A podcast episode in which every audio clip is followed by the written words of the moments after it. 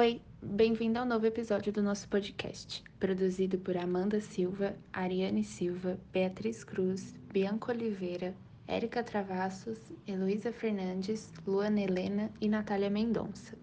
No episódio de hoje falaremos sobre festividades folclóricas e a sua representação social.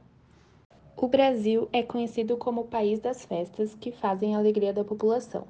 A tradição das festas populares brasileiras oferece muita diversidade, e por isso o Brasil é conhecido como um dos países de maior representação cultural no mundo.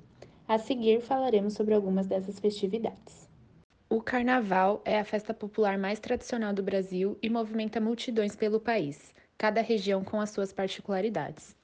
A lavagem da escadaria do Bonfim ocorre na Bahia e é uma das festas populares mais simbólicas do Brasil, onde é feita uma homenagem a Oxalá, o representante do Senhor do Bonfim no candomblé. A festa de São João, ou festa junina, é originalmente mais tradicional no Nordeste e é marcada por muita comida, músicas e decorações típicas. A festa tem como característica marcante as danças juninas em volta da fogueira. O Festival Folclórico de Parintins é uma das festas populares brasileiras mais belas do mundo e acontece na Floresta Amazônica, mais especificamente na cidade de Parintins.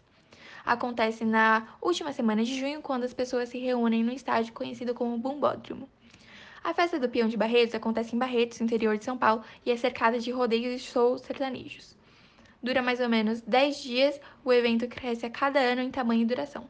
A congada representa as crenças angolanas e católicas com músicas, danças e encenações. Ela é realizada no mês de outubro e mostra as cruzadas e a coroação dos reis africanos do Congo. Bumba Meu Boi, a festa típica das regiões Norte e Nordeste, inclui muita dança, desfiles e encenações teatrais da lenda que conta com a ressurreição de um dos bois preferidos do patrão de mãe Catirina e pai Francisco, deu origem a essa tradicional comemoração brasileira. A festa é realizada entre os meses de junho e julho.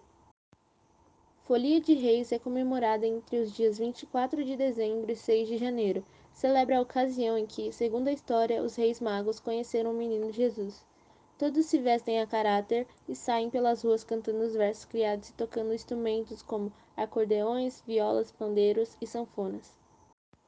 Círio de Nazaré é a maior festa religiosa do Brasil, realizada em Belém do Pará no segundo domingo do mês de outubro.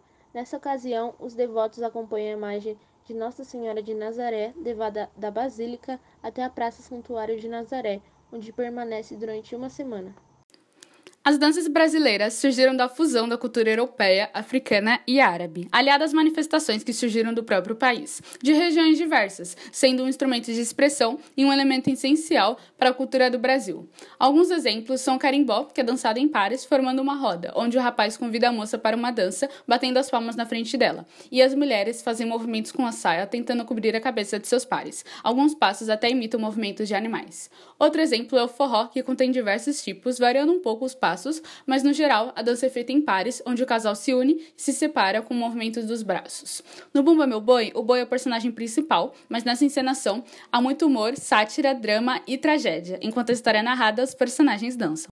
O samba é uma dança sensual e energética que requer uma certa intimidade entre os bailarinos, que deslizam sobre a pista com semivoltas para a direita e para a esquerda quando dançam em pares.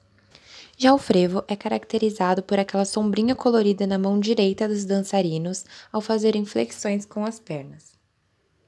Agora sobre as músicas, temos o samba, que acompanha a música e é marcado pelos instrumentos de percussão. No pagode, entre os instrumentos mais utilizados estão violão, cavaquinho e contrabaixo. Sua tonalidade é aguda, voz melodiosa, temática romântica humorada, dança coreografada e chamativa.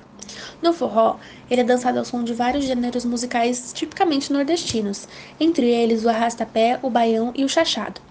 No sertanejo, ele é totalmente brasileiro. Tem um estilo caipira, que são utilizados instrumentos artesanais, como viola, acordeão e gaita. São elementos constituídos da cultura popular os ritos, mitos, símbolos, folclore, todas as crenças, em suma tudo aquilo que foi criado e conservado por aqueles que existiram antes de nós, como por exemplo os europeus e os indígenas.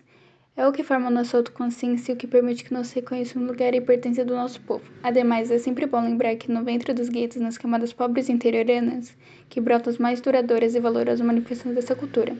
Importante ressaltar que as forças culturais são traços de um conjunto etnográfico da história e da cultura de todos os povos, em todos os níveis e classes sociais. Assim, as misturas étnicas entre negros, índios e brancos resultaram em uma alicerce etnográfico comum em todo o território com suas tradições de ordem religiosa e social formadas no Brasil. A origem da referência cultural remete a pelo menos três elementos históricos que instituem a vida social experiência, sobrevivência, imitação e imaginação. Nesse sentido, nas manifestações populares como festas religiosas ou profanas e comemorações diversas, são observados não só o fazer artístico, mas, mas também as relações sociais que perpassam pela realização dessas manifestações e que traduzem a linguagem, a expressão do pensar, do fazer, do sentir característico de um povo.